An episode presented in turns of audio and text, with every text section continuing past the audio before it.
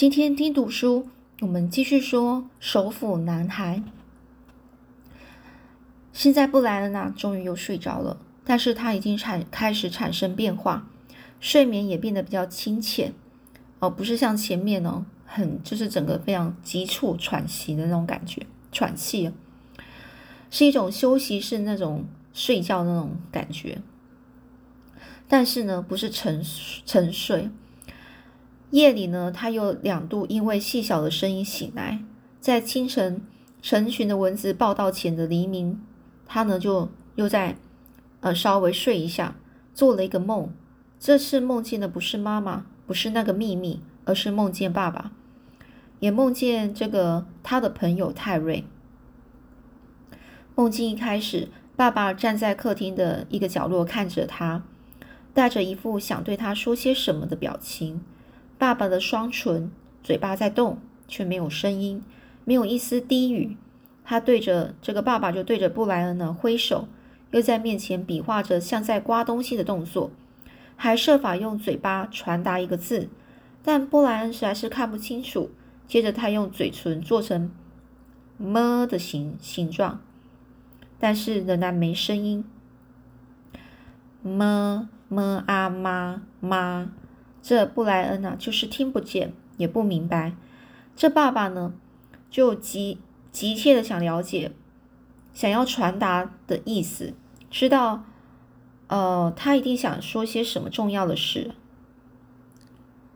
爸爸拼命的想要帮忙，但是布莱恩却无法明白。爸爸显得非常气恼，就像平常布莱恩重复提、重复就是呃提问时所见到的表情哦。后来呢，这个影像淡去了，父亲化成了一片朦胧，就是模糊的样子，叫朦胧哦。布莱恩什么也看不见，梦也几乎结束了。就在梦要结束时，泰瑞出现了。他并没有对布莱恩比手画脚，就是泰瑞并没有对布莱恩比手画脚，只是坐在公园的椅子上，看着烤肉的银坑，好一会儿都没有动静。后来他起身，把袋子里的木炭倒进了这个炊具中，接着倒入了倒助燃液，助燃液就让它起火的那个东西哦。再用弹吉式的这个打火机啊，点燃了液体。当液体开始烧的时候，炭火终于烧起来。泰瑞转身，梦中的泰瑞首次哦，第一次注意到布莱恩。他转身呢，就是对着布莱布莱恩笑，然后指着火。像是在说：“你看，有火。”除了确实盼望盼望着有火之外，这一幕对布莱恩来说是毫无意义。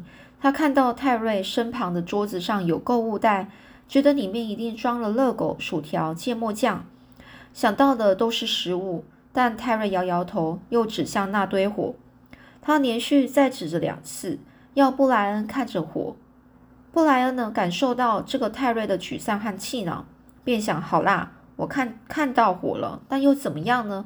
我就是没有火啊！我认得火，我知道我需要火，这我知道。这布莱恩呢，张开眼睛啊，洞里有关光线，一道灰暗的晨光。他呢，就抿一抿嘴哦，尝试的移动那条已经僵硬到僵硬的像木头的脚。他口很渴，肚子也很饿。于是吃了点外套里的这个树莓，它们有一些腐坏了，似乎比昨天更软更糊，但甜味仍然是很浓。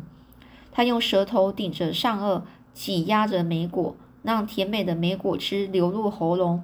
这个时候，一道金属的闪光引起他的注意，他看见沙地上的手斧，他触摸，触他那时候摸黑直，然后丢向这个豪猪的手斧。他呢撑起的上身，弯曲已经僵直的这个腿时，让他痛得咬着牙，然后爬到这个手斧旁。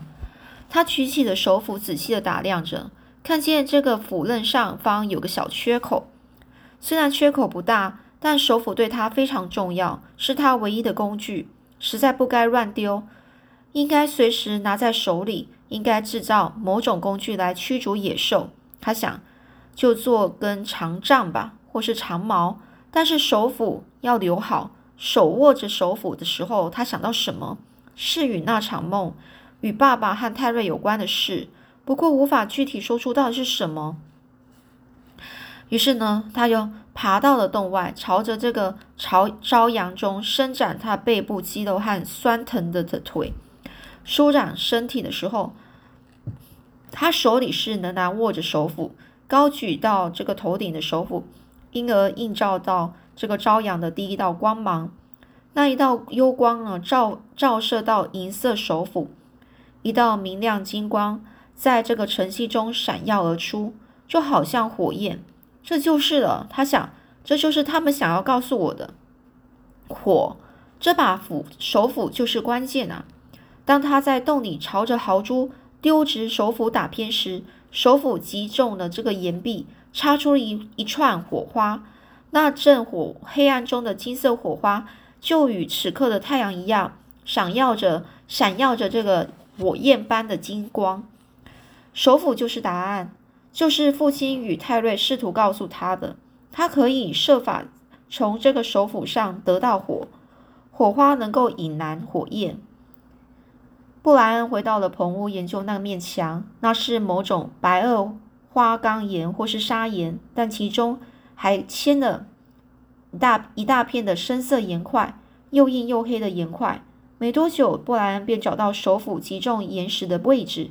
这个手斧刚刃在一片黑深色的岩石边击出磕痕，他将这个这个手斧的那个刀刃呢转转向，用手斧平坦的斧背轻轻敲着黑色岩块，太轻了，什么都没有。他呢更用力的敲，斜斜敲两三，竟然看到两三枚微弱的火星由岩石蹦出，随即消逝。他以侧击的方式，用更用力的挥出，让这个斧头摩擦的更久。黑色岩石岩块啊，整个应声蹦出火火焰。这个火花呢，密集溅迸溅，还在岩石下方的沙地上飞跳了一番。他就笑了，一遍又一遍的敲击。他想，就要有火了。他边敲边想：我要在这里生火，我要从这把手斧上制造出火焰啊！这布莱恩发现啊，从火花到火是一段漫漫长的过程。很显然的，得有什么可以让火花着火的东西，譬如火种或是干木材之类。但是有什么呢？他到外头拿了一些干草进来，在干草堆中敲出火花，却眼巴巴的看着火花熄灭。他试着将这个细树枝折成碎片，不过效果比干草还糟。所以他将这个干草和细枝两者合用也没有用，敲出火花并不难，但是热烫烫的石头或金属，他不知道究竟是哪个所产生的那一点火花，噼里的作响后马上就消失了。他懊恼的整个跌坐在地上，望着那堆可怜的干草和细树枝。他需要更有用的东西，可以引燃星星之火。这个绒毛啊，既既细又软的东西。碎纸屑应该不错，可惜他没有纸啊，就差一点点呐！他就大叫着，就差那一点呐！他将手斧啊挂回腰带上，这个瘸着这个疼痛的脚走出了棚屋，非得有什么东西可不可啊？人类老早就会生火，人类用火的历史已经数千年、数百万年，一定有办法的。他就拿出他。他他就掏的掏在掏掏掏掏他的口袋，就是找找一下口袋，在皮夹里找到一张二十美元的纸钞，是纸诶，在这里一文不值的纸。但如果能够用来引火，他就把这张二十元美钞撕成碎片，然后弄成一堆，在里面敲击火花，但是毫无动静，无法点燃。一定有办法的，一定有办法点燃的，在他右手边。不到二十尺远的这个湖畔，有好几棵斜向水面的桦桦树。他呆望着它们足足半半分钟之后，他心里就产生了一个念头：它们漂亮的白色树皮，就像干净而稍带小斑点的纸张。纸，嗯，他就朝那棵那几棵树走过去。只要是树皮剥离树干的地方，都用伸伸出这个绒毛般的小卷须。这个布莱恩呢扯下一些卷须，缠绕在这个指他的指头间。他们不应该，他们不仅是干燥，而且像是铺了粉般哦，有有点粉状，似乎很容易燃烧。布莱恩呢，在这些树上又是又拉又是卷，一手就拉扯，一手抓住，直到收集到棒球棒大小的那个量。随后呢，这个布莱恩回到了棚屋，将那颗桦桦树皮的球皮球拨开，排放在黑色岩石底部。他想一想，又把那张二十美元纸纸钞的残余碎片也都丢进去，斧头一敲，一道火花窜入了树皮之中，而后随即消失。但这一次呢，一枚小火花掉落在干树皮的毛须上，几乎可以说是一块树皮，而且熄灭前。几乎稍旺了一些，引火材料必须更好一些，火花必须有个轻软而精心设计的窝。我得替那些火花造个家啊！他就这样想，要有个完美的家，否则他们不会待着，也不会着火。于是呢，就开始呢跑去撕树皮。一开始呢用指甲撕扯，却撕不动，之后就改用手斧尖锐的那一端将树皮。切成细到仿佛不存在的小薄片，这是一件煞费心力的这个慢活。他呢持续工作两个小时，期间仅中断过两次，一次是去抓莓果吃，一次到河湖边喝水。回来继续工作时，太阳已晒到他的背了。终于做成了一颗这个葡萄球、葡萄柚大小的绒毛球。这个干桦树皮毛皮绒毛哦，就是做成一个。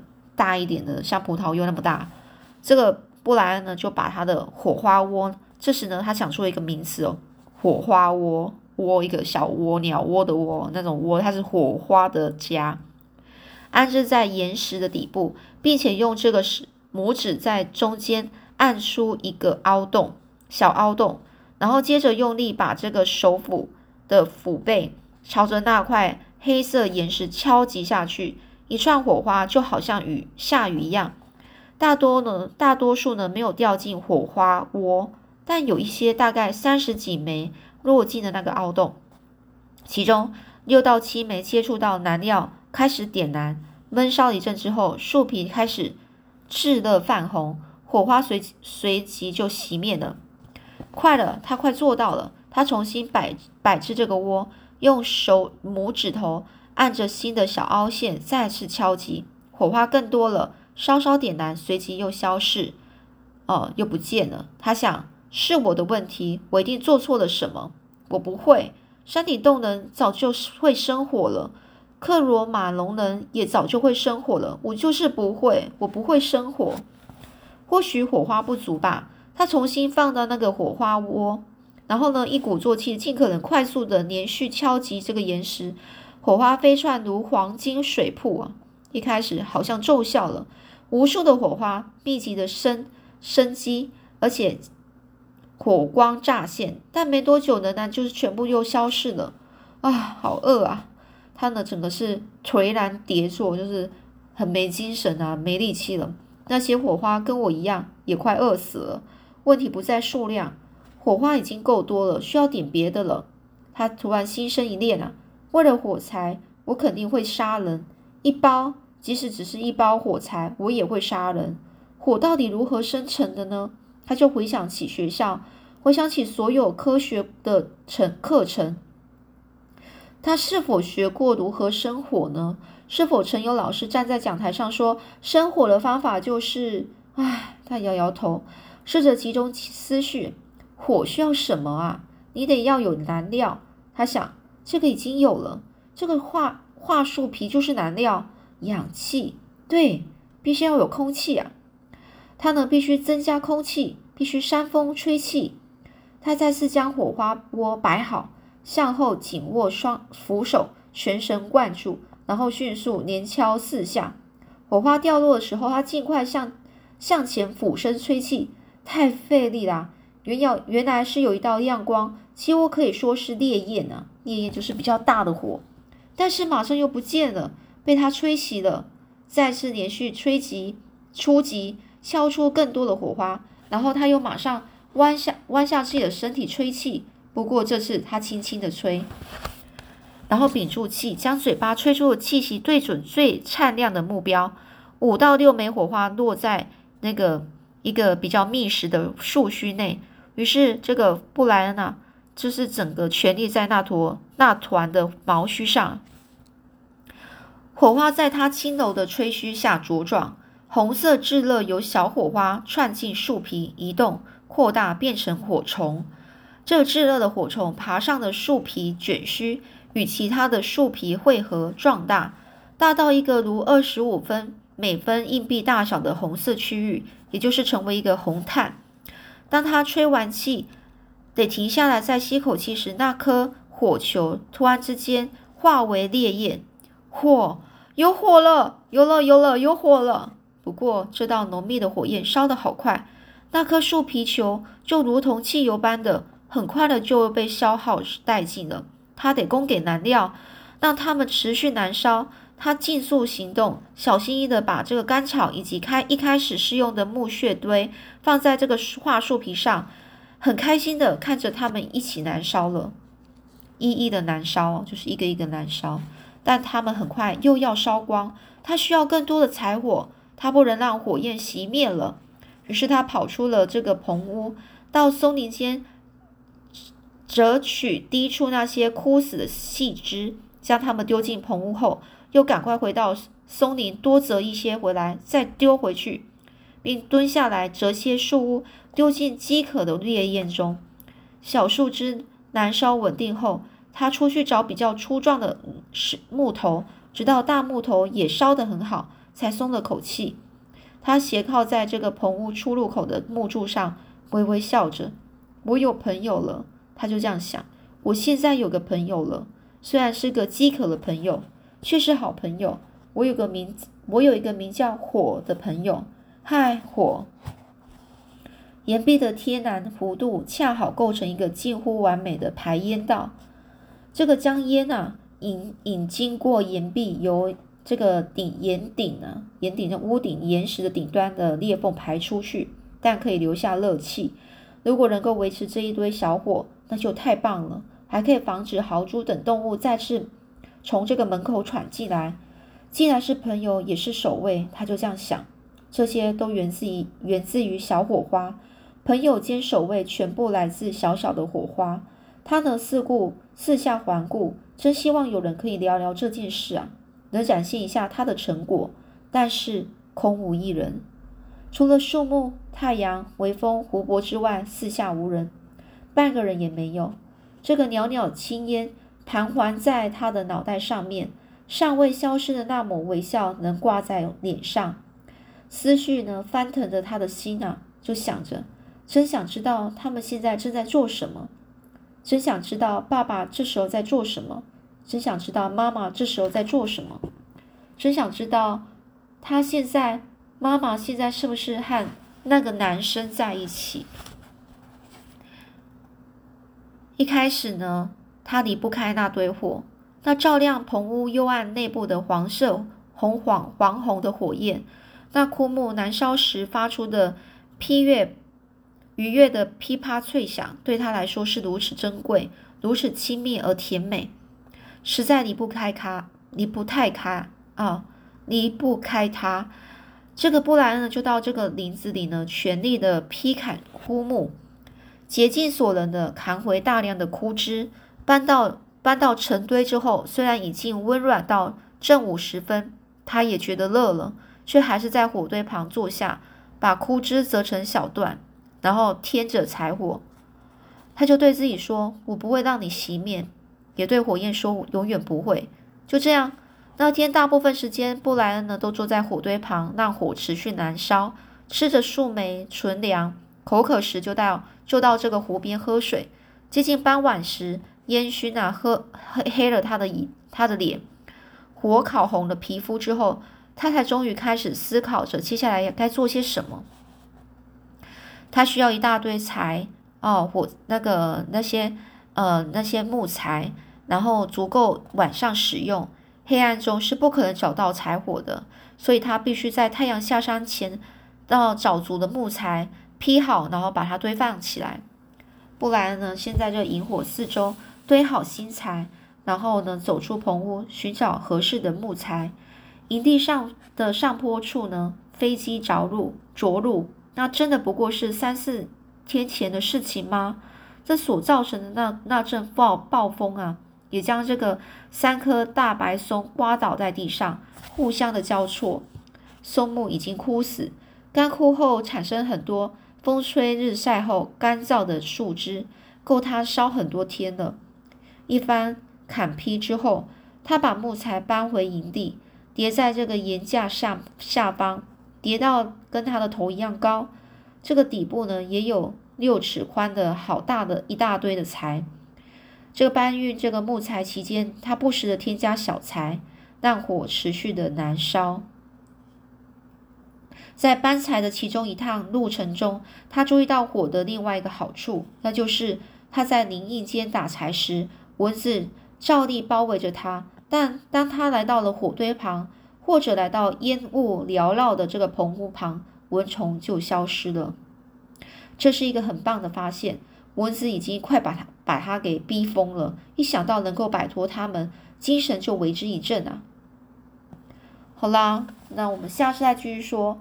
他这一趟这个这个呃意外呢，到最后他又是怎么自己在这个森林里面、这个树林里面自己存活下去呢？好，我们下次再继继续说喽。